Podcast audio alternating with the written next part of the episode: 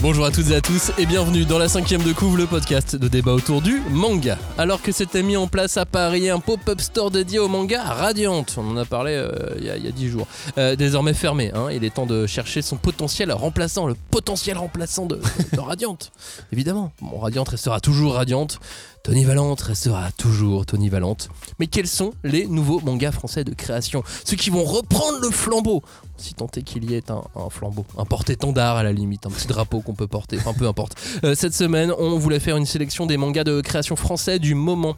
Dans la liste de cette émission, nous ne parlerons pas d'excellents mangas. On parlera de mangas, mais pas d'excellents mangas comme Radiant, justement, comme Dreamland, comme Outlaw Player, comme Green Mechanic, ou de titres hybrides comme Banana Soul. Et cela pour euh, plusieurs raisons, euh, telles que on en a déjà beaucoup parlé. Oui. Voilà, raison 1. C'est une raison. Raison 2, on a fait des émissions avec des auteurs. Donc euh, ils ont eu beaucoup de place dans cette émission. Ou alors on a pu collaborer ou travailler sur certaines œuvres.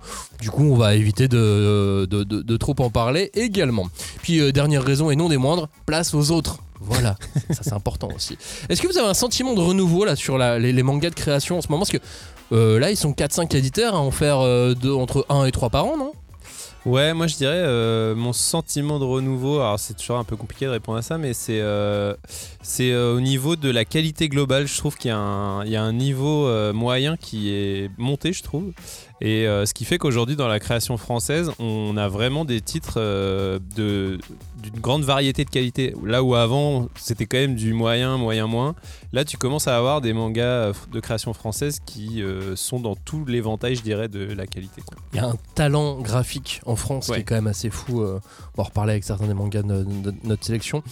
Il n'y a pas toujours le, man- le, le- le talent narratif. Oui, c'est ça. Après, je pense que c'est une question de code à bien vraiment euh, intégrer, quoi. Mais c'est vrai qu'en termes de dessin, euh, c'est assez irréprochable globalement. Nos mangas de création favoris du moment sont dans la cinquième de couve, générique. On ne pousse pas, s'il vous plaît. On ne pousse pas, c'est inutile. Le public n'est pas autorisé à assister aux épreuves éliminatoires. Moi, je crois que je pourrais être un très bon ninja. À quoi vous jouez? L'heure est grave, c'est pas le moment de faire les guignols Mais on n'a rien d'autre à faire, on peut pas sortir. On va leur faire notre attaque secrète, l'attaque de la Tour Eiffel, ils vont rien comprendre. Et il faudra aussi parler des dessins animés, notamment des dessins animés japonais qui sont exécrables, quoi, qui sont terribles.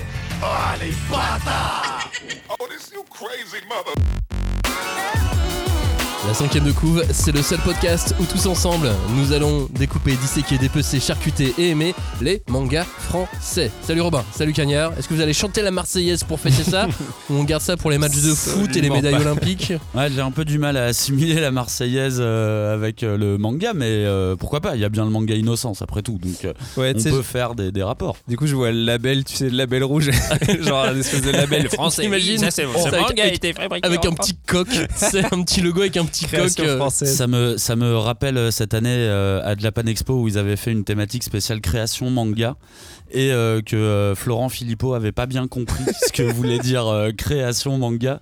Il était venu à de la Pan Expo et il voulait faire, il voulait faire quelques images sur les stands et il s'est fait recaler partout.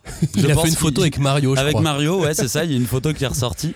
Mais c'était à mourir de rire de voir à quel point, je pense, il ne se doutait pas du public qu'il allait voir à de la Pan Expo, tu vois, où il s'est dit, bah oui, création française, c'est bien.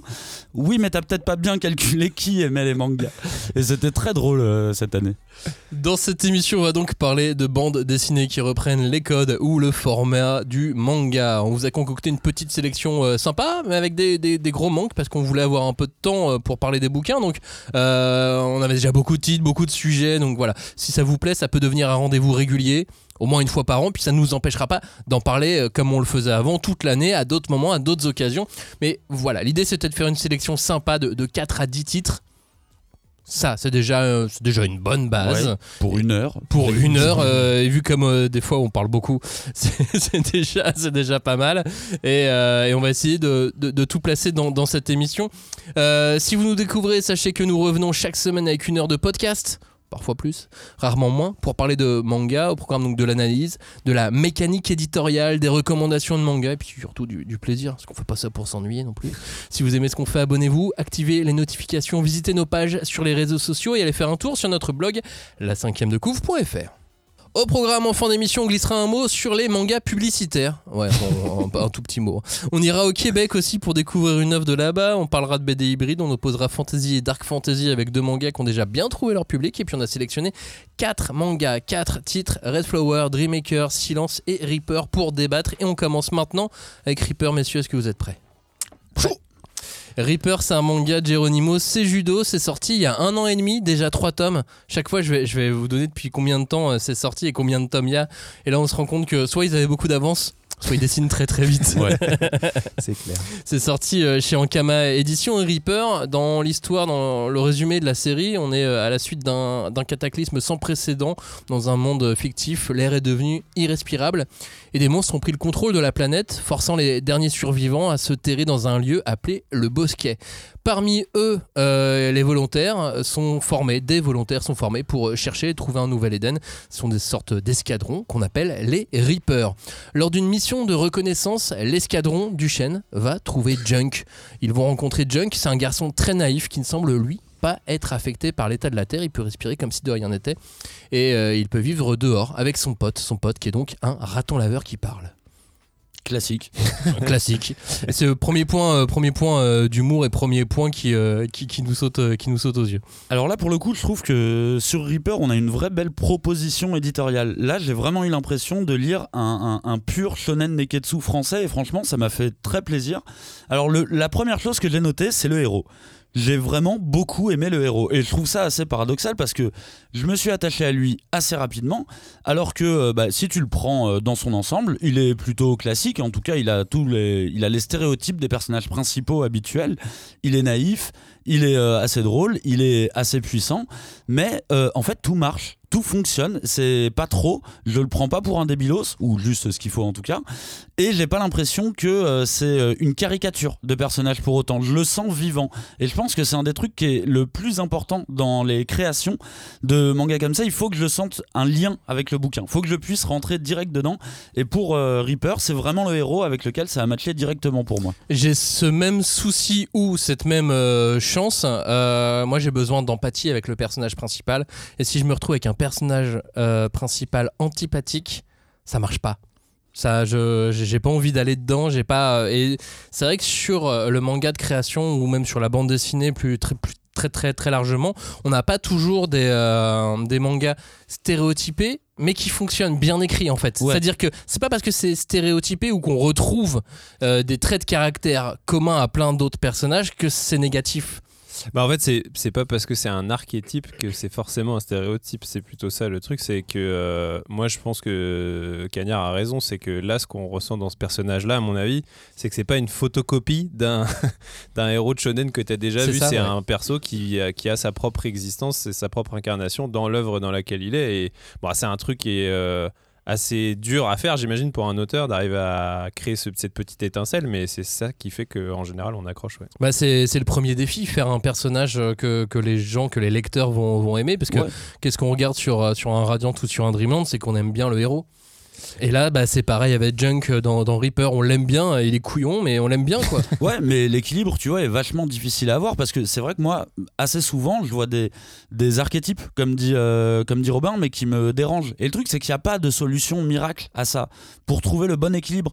Parce que, évidemment, tu vas être inspiré par les personnages de- de manga que tu as lus. Que, et, et souvent, j'ai l'impression que les jeunes auteurs, ils vont avoir tendance à reproduire à l'identique en se disant Ah, il faut que mon héros soit comme ça, comme ça, comme ça, ce qui est une démarche tout à fait logique en soi mais il va manquer un truc. Et tu vois, ce truc, je, je ne pourrais pas dire le mot, je ne sais pas d'où ça vient. C'est un supplément d'âme, tout simplement, que tu vas mettre dans le héros qui va faire que cette personne, j'y crois. Je, je- je crois qu'elle existe, en tout cas, je pense qu'elle peut exister. Et c'est trouver le bon personnage qui va dans le bon monde aussi. Oui, quand on, quand on crée des histoires, on a toujours beaucoup, beaucoup, beaucoup d'idées.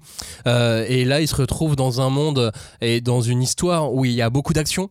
Il y a beaucoup d'aventures, c'est assez riche, ça et en même temps assez, assez, assez vide au début puisqu'on est sur un monde de, de- désertique, désolé, euh. ouais, dé- désolé. Mais pourtant, on voit quand même une, une richesse et un monde quand même bien, bien cruel avec des scènes d'action super lisibles. C'est ça aussi qui fait qu'on accroche vite, c'est que les scènes d'action sont efficaces, elles sont lisibles, ça va vite et bien comme il faut quoi. C'est Un- une des choses qui m'a qui étonné aussi parce que euh, en fait sur les premières pages je, voyais un dessin un peu brouillon. Mais t'as pas tort parce qu'en fait c'est parce que je m'intéressais beaucoup plus au décor à ce qu'il y avait euh, à ce qu'il y avait autour.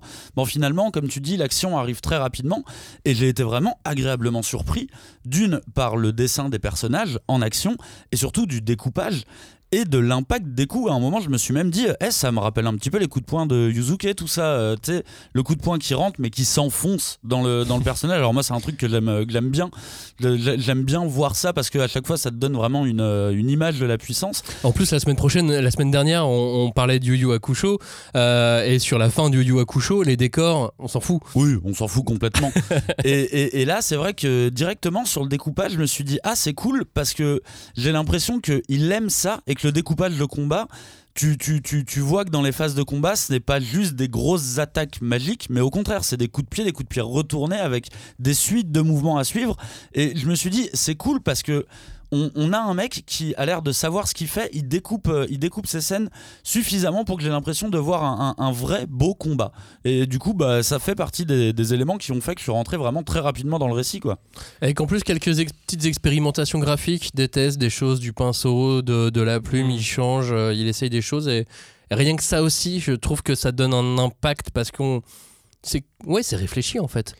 Bah ouais, puis enfin en vrai, moi je pense que vous touchez aux deux éléments, deux principaux éléments euh, qui sont les écueils dans lesquels en général les mangas de création française tombent et qui sont bah, effectivement l'incarnation des personnages et euh, les scènes d'action, tu vois. Et là pour le coup, euh, clairement Reaper il réussit vraiment dans ces, dans ces deux domaines quoi. Donc euh, du coup, c'est aussi ça qui fait de, ce, de cette série, de ce manga une réussite quoi. Et l'autre élément, bah, c'est l'humour. On a dit hein, qu'il était un peu couillon. Alors j'ai utilisé le mot couillon pour en utiliser plein d'autres pour, le- pour Jeng, pour, pour le héros, et pour son pote le, raton laveur. Mais voilà, l'humour, le manga est fun. Le, le- le- manga est sympa, t'as pas envie de te prendre la tête quand tu le lis, t'as c'est du plaisir, c'est du divertissement. Tu sens qu'il y a quand même quelques idées derrière, tu sens que c'est pas juste de la vanne pour, euh, pour la vanne, et que tu as suffisamment d'enjeux, d'ambition. Enfin voilà, moi j'aime bien tout ça aussi avec, euh, avec toute cette dose d'humour en plus, euh, plus Ouais. des, des designs, des designs de monstres, des designs de masques. Ça aussi Ouais. c'est stylé en plus. Ça crée le décalage en même temps parce qu'on est dans un univers post-apocalyptique et euh, ça crée un décalage avec les persos parce que justement le personnage principal et son raton laveur n'ont jamais vu d'humain et du coup euh, il y a un vrai décalage un peu à la Dragon Ball. euh, c'est un peu un enfant sauvage et ça c'est un trick qui fonctionne bien quand même de manière, de, de manière générale. Pour la petite histoire d'ailleurs, euh, j'avais au tout à la sortie du tome 1 pu poser quelques questions euh, à, à l'auteur et euh, il m'avait dit qu'au tout début, le point de départ, l'histoire du manga tenait sur un post-it avec écrit dessus Power Rangers plus éboueur. avec un point d'interrogation à la fin. genre, je sais pas, il y aura peut-être un Pourquoi truc. pas Sur un post-it, tu sais, je il y les post-it qu'on colle comme ça sur un grand E- tableau Il y avait écrit E, lait, lessive. sur la liste de courses. Ouais, voilà, c'est ça. C'est ça qui est, euh, qui est- intéressant en plus euh, dans ce manga.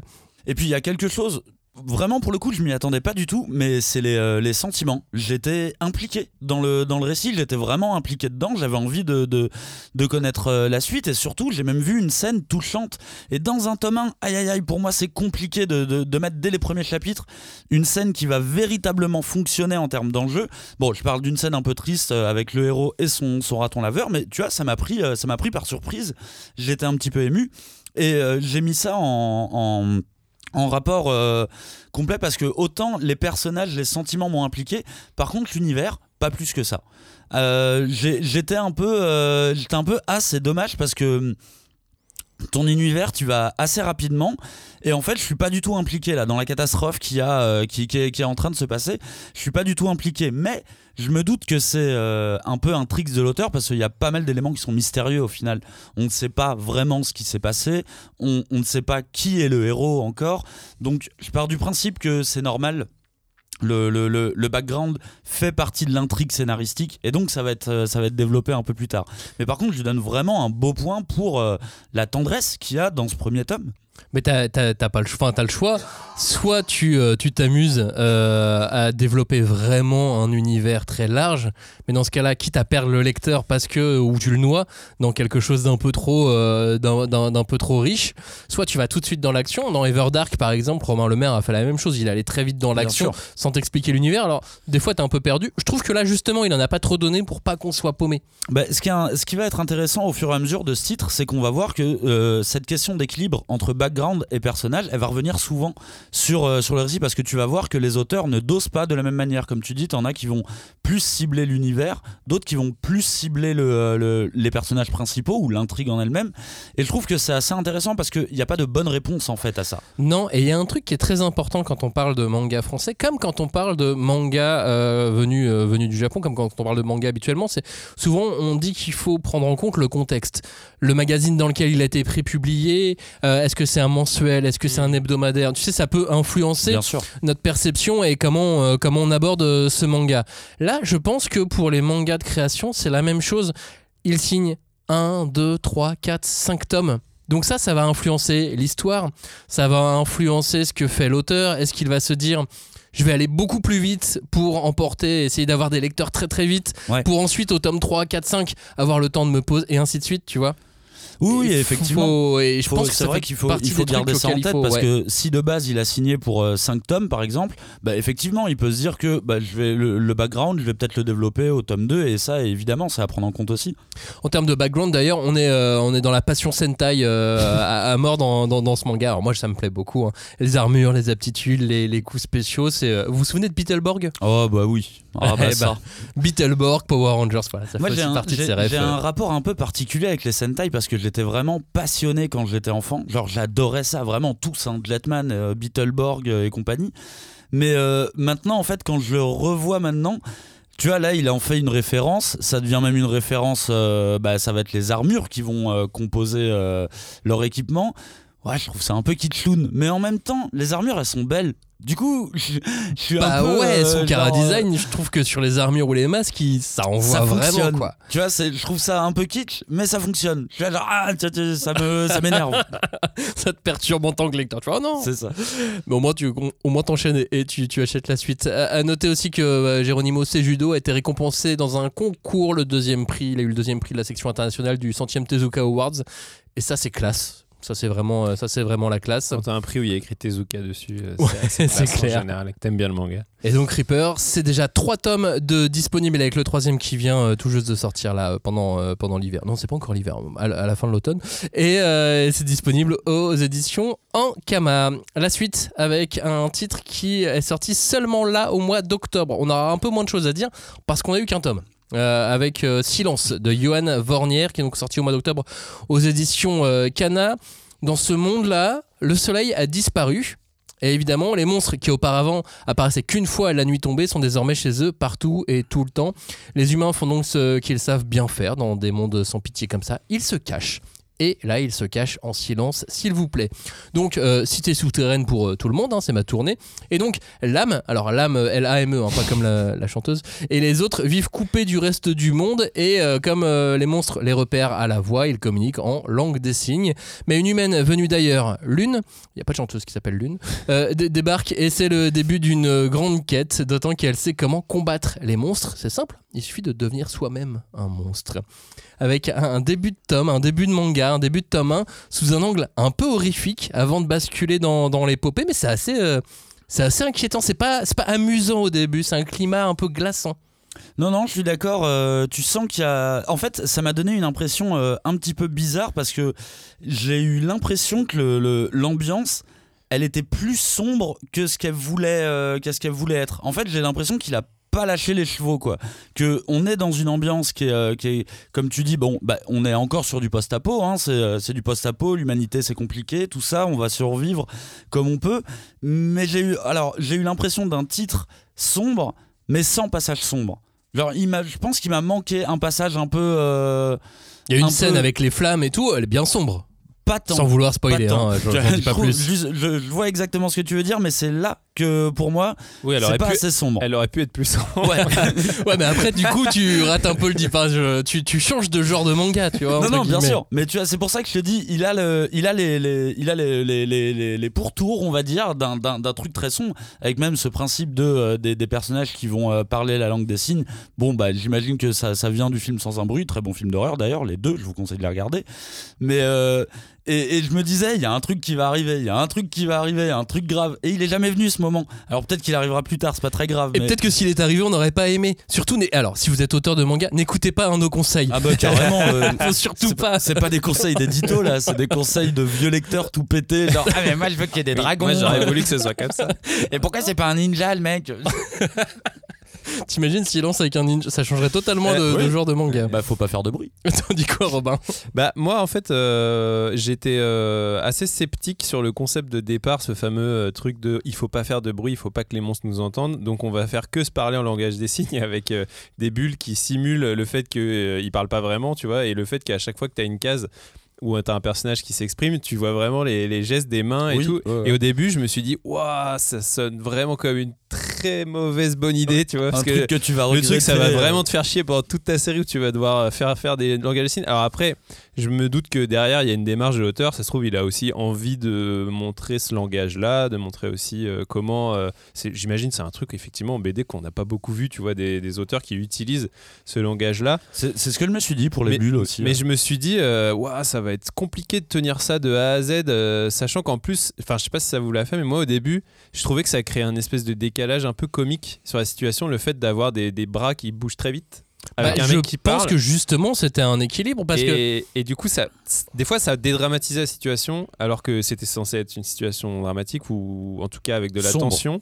Et je trouvais que, et, mais oh, bon, bref, et, et au final, euh, bon bah, il arrive très bien à retomber sur ses pattes. Je trouve que bah, euh, finalement le la série, euh, enfin, euh, ce premier tome en tout cas, euh, ne repose pas essentiellement sur ça. Il y a effectivement un univers, il y a effectivement des personnages. Enfin bref, il n'est pas enfermé dans son concept finalement, là où j'avais peur qu'il il soit un peu obligé de l'être.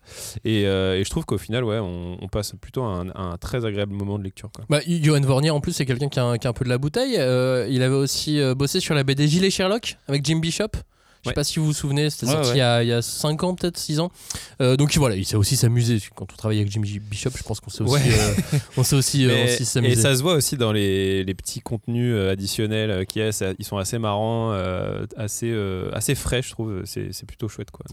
Bah, et c'est aussi plein de promesses sur la richesse de, de l'univers et du scénario. Moi, je, je trouve que euh, il nous met, contrairement à ce qu'on disait sur, euh, enfin, contrairement, non, c'est pas, c'est pas opposé, euh, mais dans Reaper, on n'a pas autant d'éléments qui nous dit que le scénario va être extrêmement riche. Alors qu'on est un peu plus vite dans l'action, et Silence, il se, il se déplace différemment. Ouais. Le, le- le manga se joue sur un, autre, sur un autre plan avec un scénario qui nous fait beaucoup de promesses. On nous promet pas des bagarres et du fun comme dans Reaper, mais on nous promet d'autres trucs. Et, euh, et moi, je suis assez, euh, je suis assez attentif, assez, euh, assez intéressé de voir comment ça va, se passer dans, la suite du manga. Ouais, alors un peu comme toi, euh, en fait, moi je me laisse complètement porter par la narration parce que, comme je disais, euh, je trouve ça hyper fluide, c'est très fluide à lire et je trouve que bah, bah, c'est vraiment à mettre à son crédit parce que les mangas de création française, c'est aussi souvent un écueil dans lequel ils tombent, c'est qu'ils sont un peu denses ou ils sont un peu mal. euh, Ouais, t'as l'œil qui raccroche. ouais, t'as- ils- ils déjà, sont- ouais, fois, tu remontes une case. ça, voilà. tu- ouais. Et il y, a un- y a truc pas naturel. Et là, je trouve que lui, euh, t'es euh, t'es tout de suite, enfin dès la première page, t'es dans le truc et tu suis euh, avec le personnage. Et effectivement, les promesses que tu dis, elles sont euh, liées au fait que bah, l'histoire est quand même portée par son personnage principal et le fait que ce soit lui-même un naïf qui connaît rien du monde qui l'entoure parce qu'il a toujours vécu caché et tout. Et donc euh, voilà, moi pour l'instant, je me laisse porter par tout ça. Après, je dois avouer que pour l'instant, euh, l'univers, euh, c'est un peu flou pour moi. Enfin, en fait, j'arrive pas trop à voir où l'auteur veut aller. Parce que, encore une fois, au début, j'étais un peu obnubilé par ce truc de langage des signes. Je me disais que tout allait tourner autour de ça. Tu sais, que ça allait être genre, ils allaient développer des pouvoirs en mode tu fais, tu, tu fais avec les bras tel mot et ça crée un truc. Enfin, genre ça, j'étais un peu parti d'ailleurs comme ça, puis en fait, pas du tout. Ça, ça devient un, un- un système de, de pouvoir et tout, un peu plus classique. Mais c'est trop bien à partir du moment où tu lis un manga et que tu commences à projeter Oui, voilà, c'est ta ça. propre imagination dessus. Ouais, je trouve que c'est déjà gagné. En Mais fait. oui, voilà. Et, et donc, euh, effectivement, il y a, il y a de la richesse, il y, a y des promesses. Euh, maintenant, euh, c'est sûr, c'est un tome 1, quoi. Donc, il va falloir lire la suite. quoi. Bah du coup, vu que toi t'as pas voulu les opposer, bah moi je vais le faire parce que justement euh, j'ai vraiment eu euh, l'effet inverse de Reaper là où euh, Reaper j'ai tout de suite adhéré au personnage principal et un petit peu moins à l'univers qui se veut très mystérieux et qui en garde sous le sous, le pied on va dire. Bah là je trouve que sur Silence on a un univers qui est hyper solide et je suis rentré dans cet univers tout de suite. D'ailleurs, euh, tu vois, quand tu parlais du côté sombre, moi j'ai ressenti un petit truc, euh, un, un- un petit feeling, euh, l'attaque des titans. L'humanité est vraiment au bord du désespoir et tu le comprends très vite. Dans Silence, il y a que deux personnes qui peuvent aller chasser. T'en as une qui se blesse, ça y est, tout le monde part en vrille parce que, Mhm. bah, en fait, euh, on, parle, on parle de survie. Et pour le coup, si j'ai moins adhéré avec le personnage principal, mais parce que en fait, finalement, je viens d'y penser, mais euh, c'est parce qu'il est un peu calqué sur Eren. En fait, j'ai l'impression il, subit l'action pendant tout le tome 1, il subit, euh, il subit l'action, et du coup, ça lui laisse pas des masses de place, je pense, pour se pour se développer. Mais encore une fois, pour moi, il y, en- il y en a pas un qui est meilleur que l'autre. Je trouve ça vraiment intéressant de voir sur quel aspect l'auteur veut euh, veut s'attarder. Et là, dans Silence, je trouve que son c'est c'est une bonne idée qu'il ait mis, euh, qu'il, euh, qu'il ait mis autant d'éléments de, de- de background autour parce que ça participe à l'ambiance sur un que par exemple le fait qu'il y ait de la neige beaucoup eh ben, ça participe au silence. Vois, moi dans ma Mmh, tête je- j'entendais un petit peu le bruit de la neige qui est censé être du pas de bruit justement. Et euh, Si ça vois, craque un peu. oui, ça, cra- ça craque un peu. Et tu vois, c'est vraiment ce qui a fait que j'étais immédiatement dans l'ambiance, même si j'ai pas adhéré spécialement avec ce personnage principal. Je trouve qu'il y a un y a un tel travail sur, euh, sur l'univers que euh, je ne peux que rentrer dedans en fait. Je peux vraiment, bah en fait, je vais faire comme Robin. Je vais juste me laisser guider par la narration. Narration, c'est toi, l'auteur. Prends-moi la main et vas-y, embarque-moi. Mais effectivement, c'est marrant parce que naturellement, c'est les- c'est c'est quasiment les deux premiers qui nous sont venus, euh, qui nous sont venus en tête, avec à chaque fois des mondes peuplés par des monstres Oui. et, euh, et deux héros qui, euh, je pense, qu'ils seraient pas potes du tout. Toi, t'imagines si tu fais fusionner les deux mondes, je pense qu'ils vont pas s'entendre les Bah, deux. ça, ça peut te faire un Naruto Sasuke, hein. Ouais, C'est vrai. Ça. Ça peut. Il y en a un un peu, un peu plus ténébreux que l'autre. ouais. Mais en tout cas, ce qui est sûr et certain, c'est qu'on est, euh, on est face à, à deux auteurs qui ont énormément de talent. Enfin, les mecs, bravo quoi. Ah oui, oui, c'est clair. C'est clair que niveau dessin, euh, il y, a- il y a quand même. euh, bah, au final, ce que disait, euh, ce que disait Robin euh, en intro de, de- de l'émission, tu, tu sens que le niveau général a augmenté en fait. Ouais, ouais, ouais, que de talent euh, graphique euh, l'un comme l'autre. Mais effectivement, moi j'attends encore que le héros se révèle un petit peu plus, qu'il Ouais. prenne les choses en main. Qui, alors, non pas qu'il devienne comme Junk de, de, de Reaper, faut pas déconner. Ni comme Eren, mais- hein. Ni comme Eren. euh, Enfin, ah, ça dépend. Ouais, ça Euh, non, mais c'est c'est vrai qu'il subit beaucoup et il est un peu, je dirais même dans son design un peu lisse, tu vois. Et c'est c'est vraiment le seul bémol que j'ai dans ce titre. C'est euh, et puis c'est quoi cette manie de faire chialer maintenant les héros systématiquement dans les dans les mangas français? J'ai l'impression qu'ils se sont donné le mot. C'est oui, alors c'est pas pour être, mais euh, genre. Mais tu vas l'être. Mais non, mais oui, il faut déconstruire le shonen, il faut déconstruire le héros de shonen qui est tout le temps, euh, tu vois, euh, intrépide ou ce que tu veux. Donc là, il faut montrer ses vulnérabilités, ses faiblesses. Moi, je trouve ça très bien euh, qu'on ait des héros vulnérables, faibles et qui, enfin, qui se s'émancipent d'une autre manière et qui se transcendent et tout. Mais là, je sais pas, c'est devenu un peu systématique en fait, je de crois faire chialer le héros et de le rendre vraiment. c'est presque euh, dans le cahier des charges d'avoir le moment euh, de, de tristesse, Ouais. de tension, d'émotion. Parce que même dans Reaper, tu parlais de la, la- du moment d'émotion ouais. dans le, dans le tome 1. Euh, et je crois que c'est devenu systématique dans tous les mangas de création. Ouais. Même pas tous. forcément que de création. hein. Et pas que de création, parce qu'effectivement, euh, dans, dans, dans, dans beaucoup de, de mangas d'aventure, t'as le héros, mais alors, peut-être pas à chialer systématiquement. Ouais, peut-être pas systématiquement, mais ça C'est bon, chiale on- beaucoup. on, quand a même. compris que vous avez lu Naruto et, et ouais, One Piece. Et Bah, ok, le- les, les- c'est les premiers Le shonen peut-être qu'on pleurait. Pleure. Mais, mais c'est Ouais. pas, c'est pas obligé Mais de. Yuzuke il pleure pas, putain. Non, mais c'est pas obligé. En fait, c'est vrai Comme que il meurt. ce qui me gêne, c'est pas tant qu'il le fasse, c'est que euh, ce soit euh, un peu systématique d'arriver aussitôt dans l'histoire et Ouais. que c'est censé définir le personnage. t'as- un problème, t'as l'impression que ça devient un truc. euh, moi, j'ai l'impression que c'est un cahier des charges. hein. Et je trouve que voilà, ça le, finalement, ça amoindrit le personnage. Alors que là, tu vois, dans, dans Silence, t'as plein de persos secondaires qui sont très cool, qui ont des designs hyper stylés. euh, même le, le vieux chasseur avec sa moustache. Enfin, tu vois, il, y a- il- il est vraiment fort dans le, le fait de créer des persos euh, évidents. Bon, ok, j'ai dit si vous êtes auteur, n'écoutez pas nos conseils, sauf celui-ci. ne faites pas pleurer votre personnage principal. Non, mais Ça pas- dépend, ça Bah, dépend. si, si, ça mais quand tout, quand tout le monde meurt. Voilà, c'est ça. euh, Dans un tard, moment quoi. où, euh, où c'est vraiment plus marquant que ça. Quoi.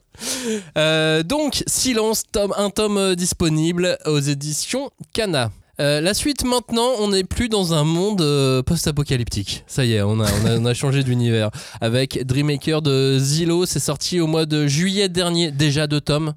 Bravo. Euh, déjà deux tomes aux éditions Kiunen. Dreammaker, nous sommes dans un monde dans lequel on ne peut plus rêver. C'est un peu triste. Pour réussir à s'en rapprocher, il faut acheter des songes auprès des Dreammakers, des élus capables d'utiliser la magie, qu'on peut aussi voir comme des dealers. Complètement. Là, tu veux un rêve. Ou des pharmaciens, parce que c'est des boutiques un peu. euh, Donc des vendeurs de CBD. C'est plus des, ouais, ou, des marabouts. c'est selon, ouais. Euh, le, cachés. le- le jeune Kyo est un garçon fasciné par les rêves et par les faiseurs de rêves. Et lui, il a un rêve, c'est pouvoir s'en acheter un de rêve. Et dans euh, le premier chapitre, c'est le grand jour. Voilà, il a enfin réuni l'argent nécessaire. Mais en arrivant à la boutique, il trouve un étrange garçon endormi sous un arbre. Hein, un premier mystère. Euh, et le personnage d'ailleurs va se révéler plein de mystères. Et c'est pas le seul dans cette galerie du manga qui est lui-même plein de mystères. Et pas que. Bah ouais, alors celui-ci, c'est vraiment celui qui m'a le plus surpris par sa noirceur. Alors que tu regardes la Ah bah, jaquette du tome 1, tu ne t'attends pas à cette noirceur. En Ah bah revanche, t'as peut-être pas pensé à enlever la jaquette et à regarder la couverture. Et non, parce que c'était un PDF.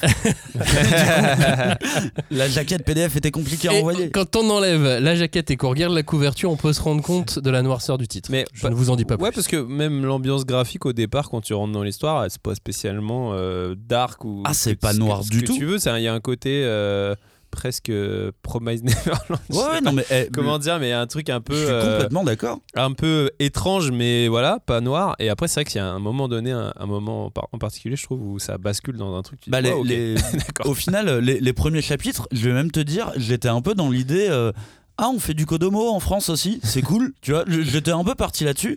Et puis t'avances, t'avances, et c'est vraiment la deuxième moitié du manga où il y a, une bascule et le, le, récit de- de- devient vraiment noir, devient sombre. Et euh, il y a une représentation de la, de la folie que je l'ai trouvé très euh, okubesque, tu vois, tellement euh, il y a, un travail sur les regards, sur euh, les, attitudes de- de- de- des personnes qui sont en train de sombrer dans la folie. Et euh, en plus, tu on parle quand même d'une thématique qui est, euh, qui, est, qui est- qui est très sombre, parce qu'on parle de violence faite aux enfants dans, euh, dans, dans cet ouvrage. Et mais attends, je comprends pas là. C'est quoi, c'est quoi le packaging Dreammaker Le faiseur de rêves la, couverture tout colorée, les petits enfants qui sont heureux au début, et tu termines à la fin sur un truc sur la violence des enfants, la folie représentée. Et du coup, ça m'a vraiment vachement surpris à l'approche. Avec d'autres ingrédients, parce que t'as tout donc tout un, un emballage fantastique avec des clins d'œil à la, à la pop, à la culture populaire française, notamment la, la- la ville et les environs de, de Lyon notamment. Et elle va pas s'arrêter là, parce qu'a priori, elle va même aller euh, explorer aussi les contes et légendes euh, traditionnels français, des choses que nous-mêmes on connaît pas, qu'on a un peu Ouais. oublié. Ça, c'est Euh, trop cool. Ça, c'est ouais, vraiment trop bien. cool. Je, je passe mon temps à dire qu'on ne se sert pas assez du patrimoine français, Oui. des histoires. On de connaît nos yokai le- à nous, quoi. Ouais, ouais, nos yokai à Bah, nous. tu On- peux compter sur, euh, sur Zillow, je ça, ça, pense. c'est une très bonne idée. Ah, ah, Elle a, elle a vraiment un univers curieux, un univers personnel. Je trouve que euh, ça, ce Dream Maker, il sort des sentiers battus du manga français. Euh, On, on part des rêves, on fait ah tiens bah, comme Dreamland, euh, Dream Maker, ah, bah, bravo quoi. Alors que bah, ça n'a absolument rien à voir et on sort totalement des sentiers battus de ce qui s'est fait en France dans, dans, la création de manga. J'arrive pas à la comparer à grand chose quoi. Non, je suis d'accord. euh, Le, premier truc qui frappe, c'est cet univers. Tu, sens que, euh, tu sens que l'auteur, il est venu avec une idée en tête, une idée qu'il avait développée pendant assez longtemps et qu'il a vraiment, euh, qu'il a, vraiment organisé. C'est très bien construit, c'est très très détaillé dès le début. Alors peut-être un poil trop, le- pour moi en tout cas, quand tu, euh, quand tu rentres dans cet univers-là, c'est-à-dire que tu as vraiment une page explicative entière. Ouais, c'est ça. C'est-à-dire qu'elle a mis, euh, elle a mis en place toute une organisation Ouais. autour des rêves, des catégories de rêves, des types de rêves et ainsi de suite. Ouais, je dirais que moi, c'est ce qui m'a un tout petit peu gêné, c'est que j'ai un peu l'impression qu'elle s'empêtre dans son univers et Un peu trop elle veut un peu euh. trop en mettre, trop. euh, Ah, c'est marrant parce que moi, c'est trop ce d'éléments. Après, Ouais. voilà, mais Mais c'est une fois, promesse aussi. C'est euh, ce qu'on dit. part. De toute Bien sûr. façon, là, les trois premiers titres dont on parle, ils, ils ont des approches complètement différentes. euh, euh, du genre, même s'ils ils sont tous dans une espèce de tradition euh, assez proche, mais, euh, mais ils ont une approche vraiment différente. Et moi, j'avoue que là, Dreammaker, ce qui m'a un peu perdu, c'est ce truc de on veut trop m'en dire dès le début. Et, euh, et surtout, je je suis pas sûr de tout comprendre et tout. Enfin bref, après, j'ai peut-être lu un peu vite, j'en sais rien, tu vois, mais c'est. c'est- Non, non, je suis pas sûr d'avoir tout compris. C'est ce qui euh, m'a. ce qui Mais vois, moi, j'ai l'habitude. à la, à la limite, être, être, euh, ne, ne pas, ne pas tout comprendre quand c'est la volonté de l'auteur, tu vois, de, de, de te faire découvrir les trucs petit à petit et que ce soit y ait du mystère. Là, il n'y a pas de mystère. On nous donne vraiment plein d'informations. Ouais, c'est juste que les informations en que- question, je, je suis pas sûr d'avoir tout compris. Bah, en fait, elle a. En fait, faut s'arrêter un peu dessus. Oui, Ouais, voilà. voilà, c'est oui, ça, c'est ça. C'est Faut prendre une, du c'est temps. une, c'est une page Togashi. C'est c'est vraiment une Exactement. Euh, c'est une page Togashi vraiment avec toutes les explications. Et d'ailleurs, euh, sur la fin des explications, il y a même une catégorie mystérieuse d'avance. Alors cette catégorie, on ne sait pas, on ne les voit que très Ouais. rarement. Clin d'œil, clin d'œil lecteur. on se retrouve, euh, on se retrouve plus tard. Effectivement, moi je suis un petit peu de l'avis de Robin. Là, c'était un poil too much, un peu éparpillé dans le bouquin. Ça aurait peut-être été, euh, ça aurait peut-être été mieux, mais en même temps. euh, Est-ce que c'était possible de mettre ces phases-là? Sur la fin du bouquin Avec ou- tout, parce que avec, voilà, avec toute le- cette partie ce manga, c'est un euh, mélange d'humour, d'aventure et de drame. Bah oui, oui, carrément. un drame, euh, un drame qui te prend vraiment à la fin du tome 1 et tu dis, euh, Bah ouais. ouais. Et ça aurait ça ira mieux au tome 2. Et je pense que ça aurait pas été très, ça aurait pas été très malin non plus de mettre ces explications là au beau milieu des histoires dramatiques, tu vois, euh, de Bah, dire, et au fait, les rêves. Et puis c'est surtout qu'on sait qu'on parle de rêves, donc on sait déjà que les rêves, c'est des trucs un peu euh, sujet à interprétation. J'imagine qu'elle va beaucoup jouer là-dessus aussi, donc ça va rajouter aussi du- de la complexité, je dirais. Donc, euh, et là, tu sens dès ce tome un qu'elle a déjà. Elle veut raconter beaucoup de choses, quoi. Donc après, c'est ça, va Ouais. falloir s'accrocher. Avec des compos super réfléchis. Moi, je trouve que euh, j'ai l'impression que chaque planche, elle, elle y a passé, mais genre des, des heures de réflexion de. Attends, si je lui mets là. Tu sais, Ouais, c'est chirurgical presque. Mais c'est, c'est vrai que je pense que c'est le, le titre de la liste où, qui est le plus incarné en termes de dessin, avec vraiment une réflexion, comme tu dis, sur les compositions. Enfin, t'as vraiment l'impression que euh, elle a voulu faire des choses différentes à chaque page, quoi. Et, et, et en même temps, c'est des choix qui se justifient. Enfin, je trouve que ça a du vrai sens narratif et tout. Et donc, euh, ça, c'est, assez remarquable. Moi, il y a un truc qui m'a frappé, c'est euh, l'utilisation des onomatopées. Je trouve que, euh, tu vois, elle a compris que les onomatopées, ce qui, nous, ce qui nous plaît dans les onomatopées dans le manga, c'est que c'est graphique. Et là, elle a pas voulu singer, mettre des, des signes japonais et tout, mais, mais elle a quand même créé des onomatopées qui, ou que tu peux lire, toi, en tant que français, euh, où c'est des lettres et tout, mais avec vraiment un sens du design, du graphisme, ce qui fait que euh, elle s'intègre dans la composition et tout. Et ça, j'ai trouvé ça assez, assez fort. Après, par contre, là où moi, là où je me suis, je me suis dit un peu quand même, ah, ça retombe dans des trucs du manga français. C'est euh, les persos qui s'appellent Akira, euh, ouais, mais alors tout il y a ça, une. Akio, tout ça. Euh, le fait que euh, quand elle arrive chez le Dreammaker, c'est écrit en vertical comme ça, et je me dis, mais en fait, t'as pas besoin de faire ça. C'est ça, c'est quand les, les lettreurs ont pas le choix et qu'ils doivent traduire un truc qui est en vertical. Et je trouve qu'il y, a- il y a des espèces de d'éléments comme ça qui, moi, moi, un tout petit peu parasité ma lecture. C'est pas non plus gravissime, tu vois, mais c'est c'est eux. Je me suis dit, ah, en fait, tu pourrais te lâcher peut-être encore plus. euh, Ouais, mais ça dépend de si, si, Mais si après, ta culture c'est ça et Oui. que ces personnages. Parce que du coup, euh, je voulais, je voulais que, que Cagnard s'exprime sur, sur le découpage, mais je vais juste revenir euh, là-dessus. Euh, J'ai pu discuter un petit peu avec Zilo et euh, elle me disait que euh, dans euh, sa culture personnelle, elle aime énormément de choses, que ce soit en bande dessinée. euh, elle a une culture incroyable. Ce qui explique aussi pourquoi les Ouais. compos sont, sont comme ça. hein. Euh, mais grosse fan de Final Fantasy, de Junji Ito aussi, et, euh, et beaucoup de références manga japonaises également. Donc ça explique que Ouais, du coup, quand tu sûr. penses à un prénom pour un manga, quand t'es créateur, ça peut venir bien avant d'autres euh, d'au- d'autres d'autres noms. Et, euh, et grande fan de Guillermo del Toro aussi. Qui est lui-même fan de manga. Voilà. Donc tout, tout, tout, tout, tout se recoupe. Euh, Cagnard, le découpage, qu'est-ce que t'en as, en as pensé toi? Bah, du coup, euh, ça- j'ai j'ai eu un sentiment un petit peu ambivalent pendant, pendant la lecture parce que c'est c'est sûrement le titre sur lequel j'ai j'ai le moins adhéré. Et je vais même être honnête, sur les premières pages, niveau dessin, je trouvais ça même un petit peu faible par rapport aux autres. Tu as vu que je venais de- d'enchaîner les autres, je trouvais ça un petit peu faible. Mais waouh! Le découpage, par contre, je l'ai trouvé mais plus qu'inspiré quoi. Il y a des, des jeux avec les angles de caméra. En fait, il y a une espèce de, il y a un brin de folie dans le découpage qui fait que tu as l'impression que euh, cette autrice se fait vraiment plaisir et veut tenter des trucs. Alors moi je suis jamais euh, contre faire un découpage euh, basique, euh, mais là je sens des propositions et je sens vraiment une, une autrice qui a envie de faire différemment. Et alors, même si j'adhère un peu moyen à l'histoire euh, pour le moment, ces, découpages, ces différents découpages me, rendent curieux vraiment. J'ai envie de voir des découpages, euh, des découpages aussi euh, inventifs, même si, l'histoire n'est pas forcément l'élément que je préfère. Eh ben, j'ai envie de voir ce qu'elle va faire en fait. J'ai vraiment envie. De, je vais même être plus clair pour moi de, tous, les, de tous les titres qu'on a lus. C'est peut-être celui que j'ai le moins plu, que j'ai le moins aimé, pardon. Par contre, c'est l'auteur que j'ai le plus envie de suivre, l'autrice, pardon, que j'ai le plus envie de suivre, où j'ai vraiment envie de voir son évolution parce que là, je pense que on a, on tient un truc particulier. Peut-être pas la meilleure dessinatrice de cette génération, mais on tient un truc particulier, on tient une intelligence en tout cas de, de narration. Dreammaker, déjà deux tomes de disponibles aux éditions Kiun, c'est signé euh, Zilo et donc c'est d'ores et déjà disponible. Euh, on avait prévu de faire euh, quatre mangas en une demi-heure, on a fait trois mangas en 40 minutes. Super. On est pas mal. On est bien. non On vous parle d'un autre titre maintenant qui s'appelle euh, Red Flower, c'est signé Louis. C'est sorti au mois de juin. Un seul euh, tome pour l'instant prévu, euh, enfin un seul tome disponible. Et il y en a cinq On espère euh, pas. de, de, de prévus. C'est déjà, c'est déjà calé en cinq, euh, en cinq tomes. Et c'est disponible aux éditions Glénat. Robin, si tu peux me faire le pitch. Ouais, euh, alors Red Flower, on suit le personnage de Kelly qui est un adolescent euh, assez impétueux qui ne rêve que d'une chose, c'est passer le rituel du, du qui est une espèce d'art martial euh, dans sa tribu qui mélange un peu plein de disciplines. Alors c'est pas vraiment dit dans le manga, mais on, re- on reconnaît quoi là, il y a y a du de la capoeira, il y a du karaté et tout ça. Enfin bref, c'est- l'art martial dont les gens de sa tribu sont devenus des experts.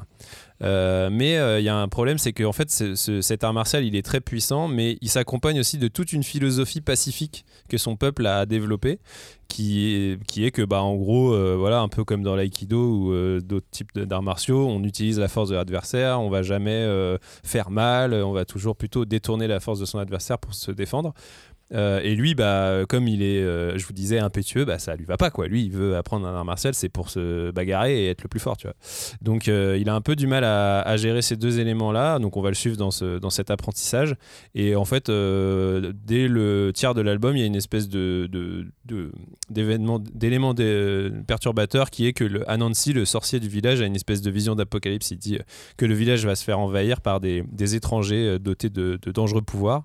Et donc les membres du clan vont devoir euh, bah, euh, se défendre face à cette menace, mais euh, comment tu te défends face à un ennemi quand ta croyance c'est de prôner la non-violence tu vois? Donc ça va être dans tout ce dilemme aussi que le personnage de Kelly va, va devoir trouver sa place. quoi. Donc pas de monde post-apocalyptique et les gens rêvent. Voilà. Non, c'est- voilà.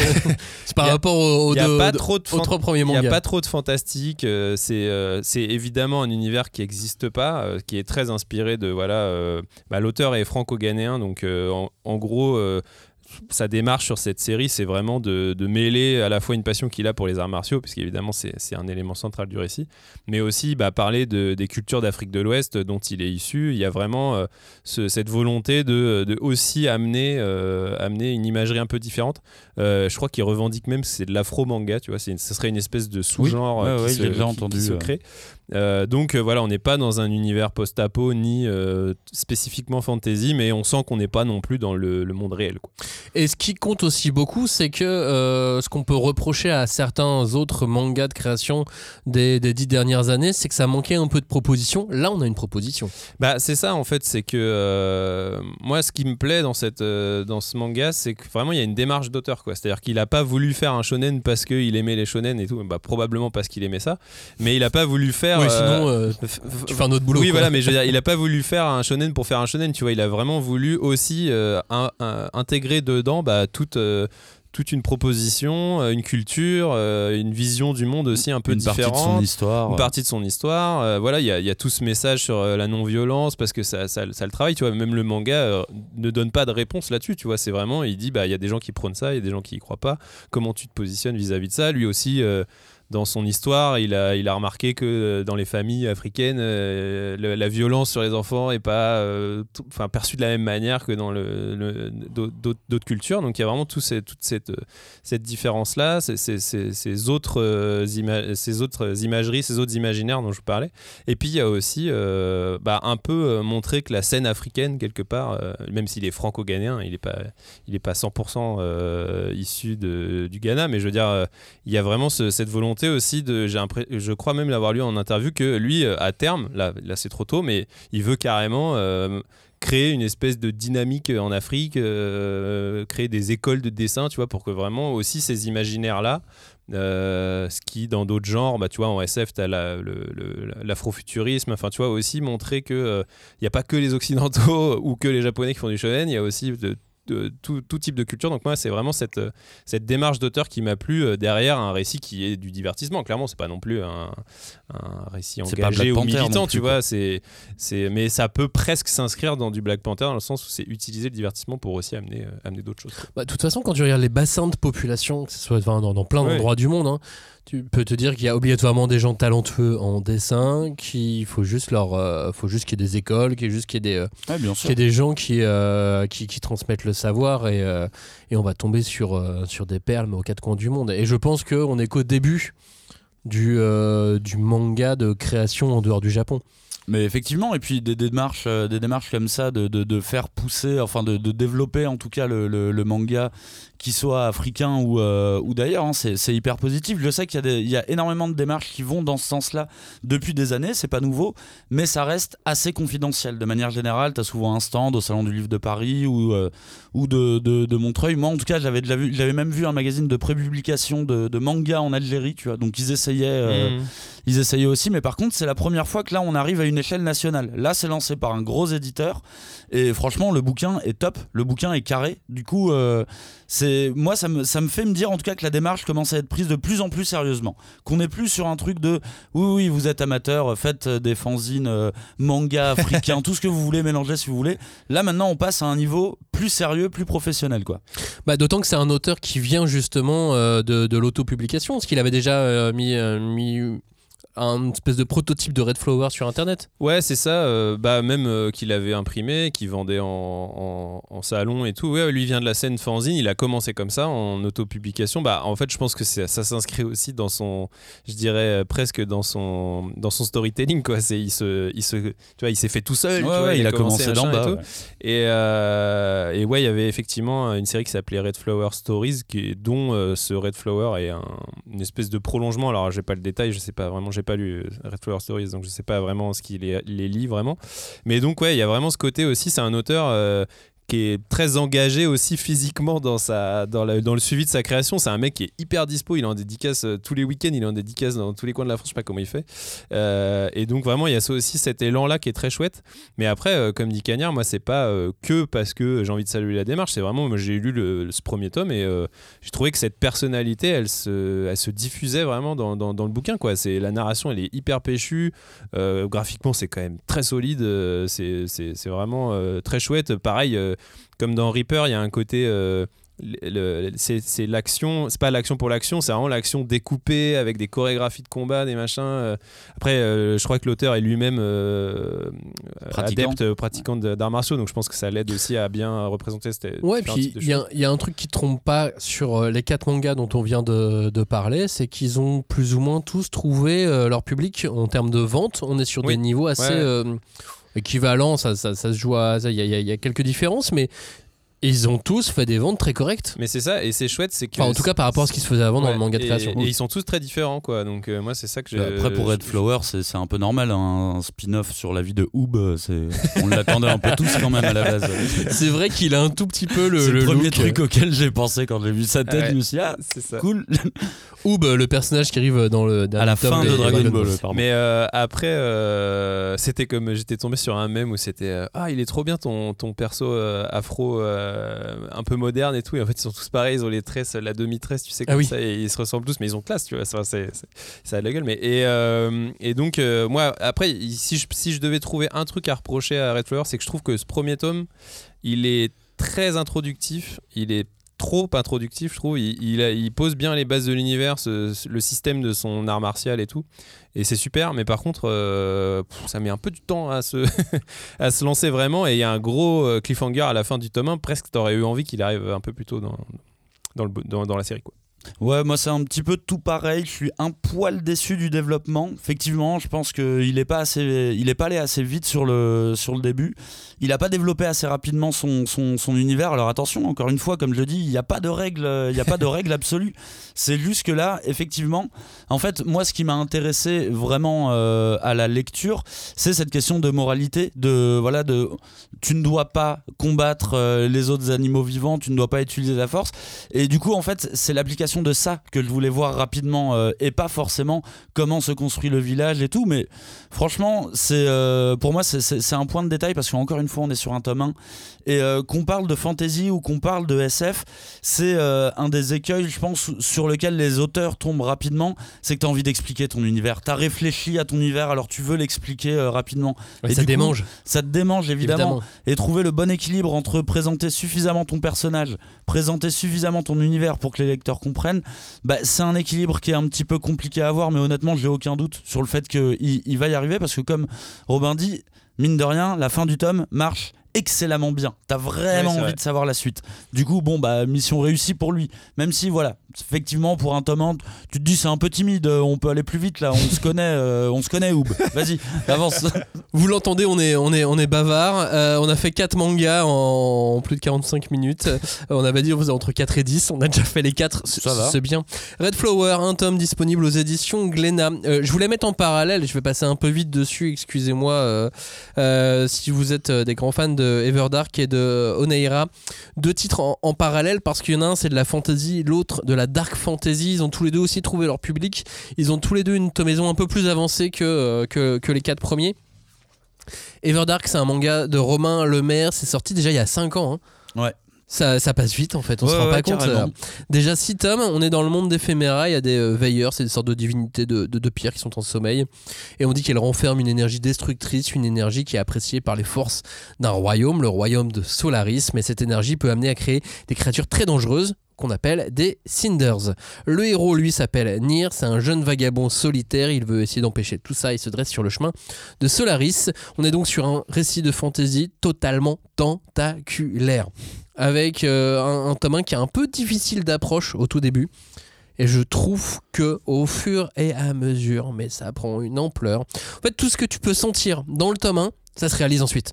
Ouais, c'est ça. C'est un peu le truc, c'est que dès le tome 1, en plus, il y, a des- il y, a des- il y a des trucs qui sont vraiment intéressants, qui sont vraiment intrigants, mais encore une fois, peut-être un poil trop pour un tome 1. Mais ce qui est bien, c'est qu'il dilue. Avec, euh, avec les tomes qui avancent, ça dilue, et je suis assez d'accord, t'as quand même un super bon récit là de fantasy. Et il a même fait un choix, euh, je pense délibéré, euh, c'est d'avoir un héros déjà balèze dès le début. Oui. Avec une présentation de l'univers qui est un peu rapide dans les premières pages. Limite, là, t'as envie qu'on t'en explique C'est vrai, plus. c'est vrai qu'il va vite. Alors que euh, on, on disait qu'on nous en donnait trop dans d'autres mangas, et là finalement on nous en donne moins, et euh, je suis pas content. Enfin, On est- bref, on n'est jamais est- content. Ouais, c'est ça. on est jamais content.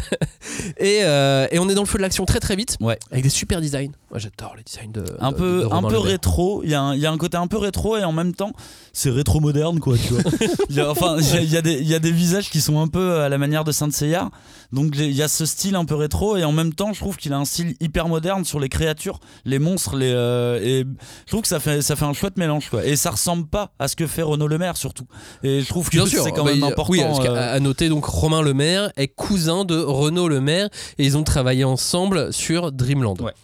Et donc Romain euh, maintenant fait, fait, fait son manga seul de, de- de son côté et ils dédicacent souvent ensemble puisque évidemment ils s'apprécient beaucoup dans la vie. Et donc Everdark plus t'avances plus c'est fluide et ça avance avec ou sans toi. Oui. En revanche ça, avance, ça trace. ça avance. Il y a genre une respi au tome 3. Oui, c'est Mais ça. après, après ça trace quoi. Et alors, en parallèle, je voulais mettre Oneira. Oneira, c'est pas de la fantasy, c'est plutôt de la dark fantasy. Oneira, l'enfant cauchemar, c'est de, de Cab et de Federica Di Meo. C'est sorti il y a un an, déjà 4 tomes. Ah oui, alors là, celle-ci, moi je pense qu'ils ont trafiqué le continuum espace-temps parce que je la comprends pas sinon. Oneira, l'histoire, on est dans un monde avec des monstres issus des cauchemars qui prennent vie et qui sèment la terreur. Et c'est alors que les, les épéirs, le bras armé de l'église, s'imposent pour faire face à ces entités qui ont des apparences et des pouvoirs un peu, un peu multiples. Arane est l'une de ces combattantes des épéirs, puissante et, redoutée, on la surnomme la croque-mitaine. Et donc avec Bastion, son page, elle accomplit ses missions tout en veillant à certains secrets personnels. Et donc là, comme Everdark, un monde tentaculaire, mais de dark fantasy. Mais là aussi, tu sens qu'il y en a tellement sous la pédale. Ouais. Mais c'est beau. Par contre, Ah c'est ouais. vraiment très beau. Pour le coup, c'est le titre euh, le plus adulte, on pourra dire, euh, qui, Ouais. qui, pourra, qui pourra y avoir de la sélection. Et là, c'est assumé, quoi. C'est euh, Ouais. gore, c'est gothique, même. euh, Bah, c'est ça, ouais. Il y a un dessin hyper classe, très et hyper adapté à cet univers, quoi, occidental. ouais. Moi, j'allais dire Renaissance, tu vois, gothique, Renaissance. Ouais, si, on est ça pas loin, quoi. Et euh, peut-être un peu froid, tu vois. Des fois, moi, c'est un peu le truc qui me qui me sort un peu du de la lecture. c'est- C'est pas assez organique. Et ouais, et, euh, et les scènes d'action, j'avoue, de, je les trouve pas très claires. Mais je trouve que c'est beau graphiquement, tu vois. Mais c'est un peu ce que tu disais sur euh, les scènes de double page, de splash page ou machin. Ouais. C'est beau. Mais je comprends pas ce qui se passe. Vraiment, c'est. Alors après, c'est un choix, quoi. Ah, Il y a quelques euh, décapitations pas mal quand même, mais, qu'on comprend euh, plutôt bien. Mais par contre, euh, ouais, ça a l'air d'être une machine de guerre cette Federica Di Meo parce que 4 tomes en un an et je sais qu'elle faisait la série des lapins crétins en manga chez Glénat en parallèle. Genre c'est vraiment, je sais pas comment. Et qu'en parallèle, elle a appris à parler français Voilà, pour pouvoir communiquer avec les, avec scénaristes. C'est vrai que c'est une, une, c'est une dessinatrice précieuse pour son rythme de production. Et je l'ai vu en dédicace, pareil. Ça, ça Ouais. enchaîne et c'est beau. C'est tout de suite Ouais, beau. non, c'est beau. Oh, ben, gros, quel et talent puis, euh, encore. Et puis, ouais, et le concept est, est vraiment cool. Après, voilà, euh, t'accroches ou t'accroches pas selon. euh, Bah, on est sur une on est sur une thématique un petit peu proche de Helsing. C'est vraiment Ouais. on va voir Dick Grayman. Ça m'a fait, ça m'a fait un peu penser à Dick Grayman dans le sens tu, tu, tu suis l'héroïne qui va exorciser on va dire d'autres d'autres persos. Ça, ça a toujours des, des, des relents un peu de western ce genre de. Ouais, mais à la différence que là, je trouve que l'accent est vraiment mis sur les, les relations entre les personnages. Oui. Un peu comme, euh, comme une, une espèce de série anglaise, tu vois, de, de Netflix. Ouais, non, mais c'est ou, un- un Downton Abbey bien chiant là. Oui, mais Non, euh, de fantasy avec des décapitations. Imagine s'il y avait des décapitations dans Et moi, ça m'a, ça m'a Ah, rappelé un. moi, je pleurerais. Ça m'a rappelé un jeu vidéo que je jouais sur PS1 qui s'appelait Alundra. J'avais adoré ce jeu et vraiment, le fait de me dire ah ça me fait penser à ce jeu, j'ai envie d'y rejouer, tu vois. C'est donc c'est rien que ça, c'est cool. Mais voilà, Onera, c'est dramatique, c'est intense, avec des batailles vraiment bien, bien euh, spectaculaires, euh, et qui s'oppose vraiment à Everdark euh, sur, Ouais, ouais, ouais, sur- ouais. sur plein de niveaux, et qui, euh, qui n'ont pas de. C'est même pas- c'est pas du tout des jugements de valeur hein, quand on dit qu'ils s'opposent, c'est qu'ils ont vraiment décidé de se, de mettre chacun d'un côté de la planète. Ouais. Et je crois qu'ils se sont même pas consultés en plus. Ouais, il y a moyen qu'ils se connaissent. Euh, on voulait vous citer quelques bandes dessinées. Alors, Onera, donc les 4 tomes sont disponibles et ça va continuer encore. hein. Euh, c'est pas, euh, c'est, pas fini. Euh, donc de Cab et Federica Di Meo, Onera, l'enfant cauchemar aux éditions Cana. On voulait, euh, on va juste les name dropper en fait quelques Bah ouais. bandes dessinées qui étaient hybrides. voilà à quoi on est réduit. On en a déjà parlé, alors ça va encore, tu vois. Lou Sonata, le Oui. tome 2 de Julien Nil, qui emprunte énormément de codes au, au manga. On a reçu Julien Nil euh, il y a- y, y un mois, donc euh, Et vu que Robin commence jamais par les tomes 1, bah voilà, si vous voulez faire plaisir, commencez par le tome 2 directement. Il y Franchement, a déjà la saison 2. si tu connais euh, juste Lou, si t'avais lu genre les Oui, trois oui, premiers oui, tomes de. Lou, tu vois à peu près le personnage ou t'as vu le film, oui, oui. Tu peux lire juste Lou Sonata tome 2. Oui, bah il Franchement, euh, ça- ouais, ça se joue. C'est vrai que c'est un huis clos, qui est presque un huis clos, quoi. Ouais, en fait, elle organise un festival, c'est la tranche de vie. Et Mm. donc elle organise un festival et on suit toute l'orgade en- d'une journée de, de son orgade festival et, euh, et ça marche super bien sans ellipse comme ça on est, on est vraiment dans dans d'autres codes. Euh, Mécanique céleste, La BD la plus drôle de l'année De science-fiction la plus drôle de l'année De la décennie Je sais pas, arrêtez-moi parce que là je vais continuer. du coup la source le tome 2 parce que c'est le tome 2 qui est sorti cette année. Mécanique Céleste, tome 2 qui sort, donc euh, scénarisé et dessiné par, euh, par, par Merwan. Le tome 2, j'en avais déjà parlé l'année dernière à la sortie du, euh, du tome 1. C'est vraiment une BD qui est super drôle, graphiquement magnifique. Donc, euh, je ne savais, alors en plus, je ne savais même pas qu'il allait avoir un tome 2. Bah je l'ai vraiment ouais. découvert, euh, genre, ah, mais trop bien, j'ai même pas à l'attendre, il est déjà dispo.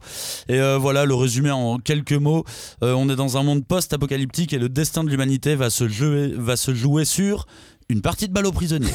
et c'est vraiment très drôle pour tout fan de manga, même tout dessinateur. Regardez le dessin de Merwan, c'est vraiment une leçon de découpage Ouais, euh, ce qu'il fait. Et c'est sorti aux éditions euh, Dargo. Celui-ci, vous en avez probablement déjà entendu parler, c'est Yojimbot. Euh, bah, Yojimbot de Sylvain euh, Repos aux éditions Dargo aussi d'ailleurs. Oui, ouais, c'est Dargo.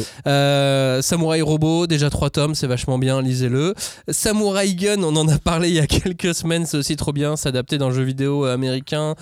Mais c'est beaucoup plus compliqué que ça. J'en ai parlé euh, cet été, c'est vachement bien. Et euh, Frontière aussi, euh, qui est sorti il y a pas très longtemps, Robin. Ouais, de Guillaume Saint-Gelin, bah, c'est la, la- la clique du label 619, j'allais dire, parce qu'il y a Frontière qui est un peu le. Pas, qui est même pas le dernier en date, parce qu'il y a un nouveau Florent Maudou qui est sorti, mais genre, tout ce que fait le label 619, si vous aimez le manga en général, ça va vous plaire. C'est vraiment cette BD hybride qui va emprunter euh, à la fois Aux aux, comics, comics, à la euh. BD, euh, au récit de genre, euh, au film d'horreur, à tout ce que tu veux. La Frontière, c'est plutôt, euh, plutôt de la SF, mais, euh, mais le dessin de Guillaume Saint-Gelin, c'est pareil, c'est une tuerie, quoi.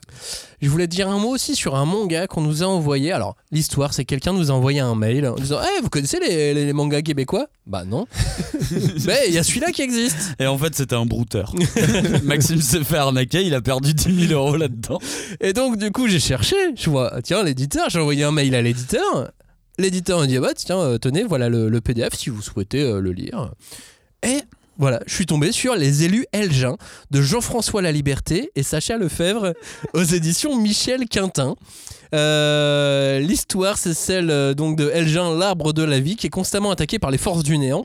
Et afin de protéger les neuf mondes, il choisit des guerriers au pouvoir redoutable. Et ensemble, ces guerriers vont former un clan, les élus Elgin. Et lors d'un terrible affrontement, l'élu euh, Revener n'a pas d'autre choix que d'activer son pouvoir de réincarnation juste avant de mourir. Et Ulfa, la seule survivante, part donc à sa recherche. Et quand elle le retrouve, elle retrouve quelqu'un de très très différent. Cinq ans plus tard, on est sur de la mythologie viking avec des pouvoirs en rapport avec euh, leurs animaux totems, donc pouvoir du corbeau, pouvoir du loup, ce genre de, ce genre de choses. Et euh, j'étais surpris. Alors, on peut pas le trouver en France. Enfin, euh, donc c'est que pour nos auditeurs québécois. Vous êtes pas beaucoup. euh, Ouais. un petit, un petit 5% peut-être même pas. Mais voilà, ce manga existe. ce manga existe au Québec. Est-ce que tu l'as lu avec l'accent, du coup? Non, je, je sais pas faire l'accent, donc en plus je peux pas le lire avec, avec l'accent. Parce que oui, si vous nous écoutez, sachez que vous avez un accent hein, au Québec. Bah oui. Parce que moi, Oui, pour vous, ça, va- ça paraît naturel. Bah, mais- pour vous, c'est nous qui avons un Oui, accent. voilà, ça. mais euh, ça marche dans les deux sens en fait. Ah, pour moi, vous avez des accents de blédard. Hein, moi, je vous entends avec des c'est accents toi qui de as un accent euh, cagnard.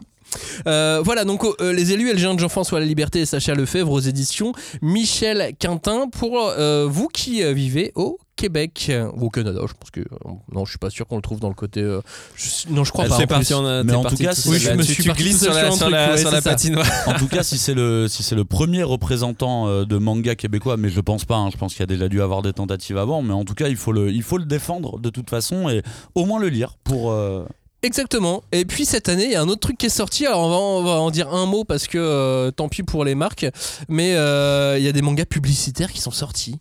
Ouais. Un manga sur les produits laitiers, enfin Ouais. avec les produits financés par les produits laitiers, et un manga financé par KFC. Alors, que faire de cette info? Comment on, on commence de quel côté? Produits laitiers ou poulet frit? Le- bah, Est-ce qu'on peut mélanger les deux? Est-ce Bah que, oui, oui, est-ce que les poulets frits sont tes amis pour la vie Parce que moi, je, moi, je bois du lait et je mange du poulet frit. Oui, c'est vrai. Mais euh, en revanche, euh, je, je sais pas quoi Je faire sais pas de, ces- de cette information. Je, Quelle est la démarche je Bah, sais pas quel En fait, service moi j'ai marketing. deux, moi, j'ai euh, deux théories. Soit c'est des gens du marketing qui n'y connaissent rien et qui se disent si on veut toucher les jeunes, euh, faisons un manga parce que les jeunes ils adorent le manga. Et en face, t'avais des auteurs qui nous disaient donnez-nous de l'argent. Bah, moi, j'aime voilà, bien l'argent. et vous avez euh, bien raison. Ou Bien en sûr. tout cas, euh, Auteur qui l'avait fait, vous avez vraiment raison. Bah oui, voilà. euh, faut Prenez l'argent. C'est suffisamment précaire, auteur, pour euh, prendre l'argent où il est.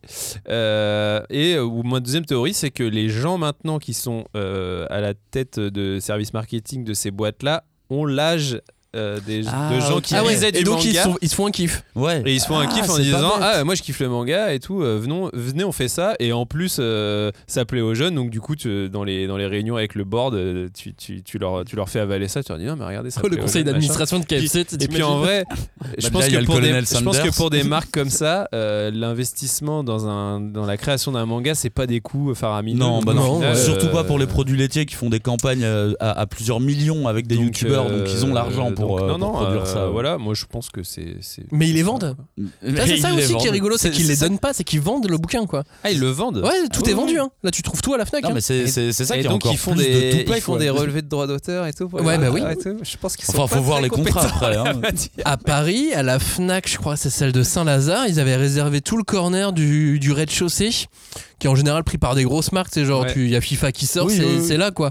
Ouais, alors Bah, il y a auteur un qui, nouveau Tender. qui, euh, qui participe à ce truc-là, lisez bien vos contrats, je pense. Ouais, ouais, ouais, Parce que c'est pas des euh, éditeurs. hein. Vérifiez bien ouais, Parce que- votre relevé de droit. Effectivement, euh, je, me souviens qu'il n'y a pas si longtemps, j'ai discuté avec euh, un, un officiel gouvernemental qui m'expliquait que le ministère de la Défense était en réflexion, et même en réflexion plutôt avancée, pour faire un shonen, pour euh, inciter les jeunes à s'inscrire euh, sur leur stage. Là, Est-ce que c'est nous qui pouvons l'écrire ce shonen Non, mais tu vois, il m'a. il m'a- T'imagines, on écrit un shonen pour en- que les gens n'aillent pas ou aillent dans l'armée. Bah là, il faudrait. Alors là, pour le coup, en plus, il m'a dit, euh, mais je veux un truc euh, futuriste, SF et tout, tu vois. euh, et je là, mais p- personne va vouloir faire ça. Enfin, ça dépend ah, combien bah, tu donnes. vrai, hein. si. Bah après, ils ont fait Et- la Red Team avec des auteurs de SF. oui, Ouais, oui, c'est euh, clair. La, la, la Red Team, pour le coup, euh, mais ça, c'est une chouette histoire, la Red Il y avait eu un manga PSG aussi, non? Sûrement, il y en a eu un Griezmann. Euh, non, Non, un C'est une Neymar. bande dessinée. euh, Ouais, je sais plus. Mais je me dis que de, je me dis que de toute façon, enfin, ce que le mec avait l'air de m'expliquer, c'est qu'il y a un budget qui est là. De toute façon, faut l'utiliser ce, ce, ce budget, sinon tu l'auras pas l'année d'après. Alors Donc- là, je suis d'accord, autant donner ça à des auteurs. Faut Bah oui. l'utiliser. Bon, bah, donne-le à des auteurs. Après, je, je, sais- je sais pas, je trouve ça un peu triste ce que ce que c'est, mais en même temps, euh, ça reste quand même du travail artistique, ça reste du travail d'auteur. Et s'il y a un auteur qui a pu manger grâce à ça, bah merci KFC, euh, merci les produits laitiers. Est-ce qu'il a des produits laitiers et des produits KFC gratos Bah putain, s'il a été payé avec ça, euh, c'est Non, mais pas en plus, en bonus, tu vois. Genre un plateau de fromage. ce, ce plateau de fromage vous est offert par les produits laitiers. Et Non, ça, mais c'est genre pour un, an, relever de un, an, droits. un an de lait. Un an de lait, plus vos droits. Quoi J'ai des droits. Bon, on saura jamais. Merci d'avoir écouté cette émission. Si ça vous a plu vraiment, dites-le nous. Comme ça, euh, on refait ça un peu chaque année. euh, on- on- je pense Ouais, que maintenant, il y a suffisamment pour que chaque année, on trouve quelques, quelques mangas euh, à mettre dans une sélection pour en, en discuter pendant une heure. Cagnard, tu voulais rajouter un cho- une Ouais. chose Je voulais juste dire que c'était hyper rafraîchissant là, cette petite session de lecture avec plein de plein d'auteurs français. J'ai vraiment trouvé ça très cool. Alors si je trouve pas qu'il y a des, des- tu vois qu'il y a pas un, un cataclysme vraiment, je trouve que ça frétille. Je trouve que parmi cette nouvelle génération d'auteurs, ça frétille et ça frétille bien. Et je suis vraiment curieux de savoir ce qu'ils vont faire sur euh, ces prochains tomes, leurs prochaines séries. Je trouve qu'on a vraiment un bel avenir pour le coup sur la création de manga en France. C'est très chouette. Merci à tous les deux d'avoir participé à cette émission. Merci à nous, à vous de nous avoir écoutés. Merci à nous également. Merci Robin. Ouais, on se Merci remercie jamais assez. Merci moi-même. Euh, et on se retrouve la semaine prochaine. Ciao. Salut. Salut. Salut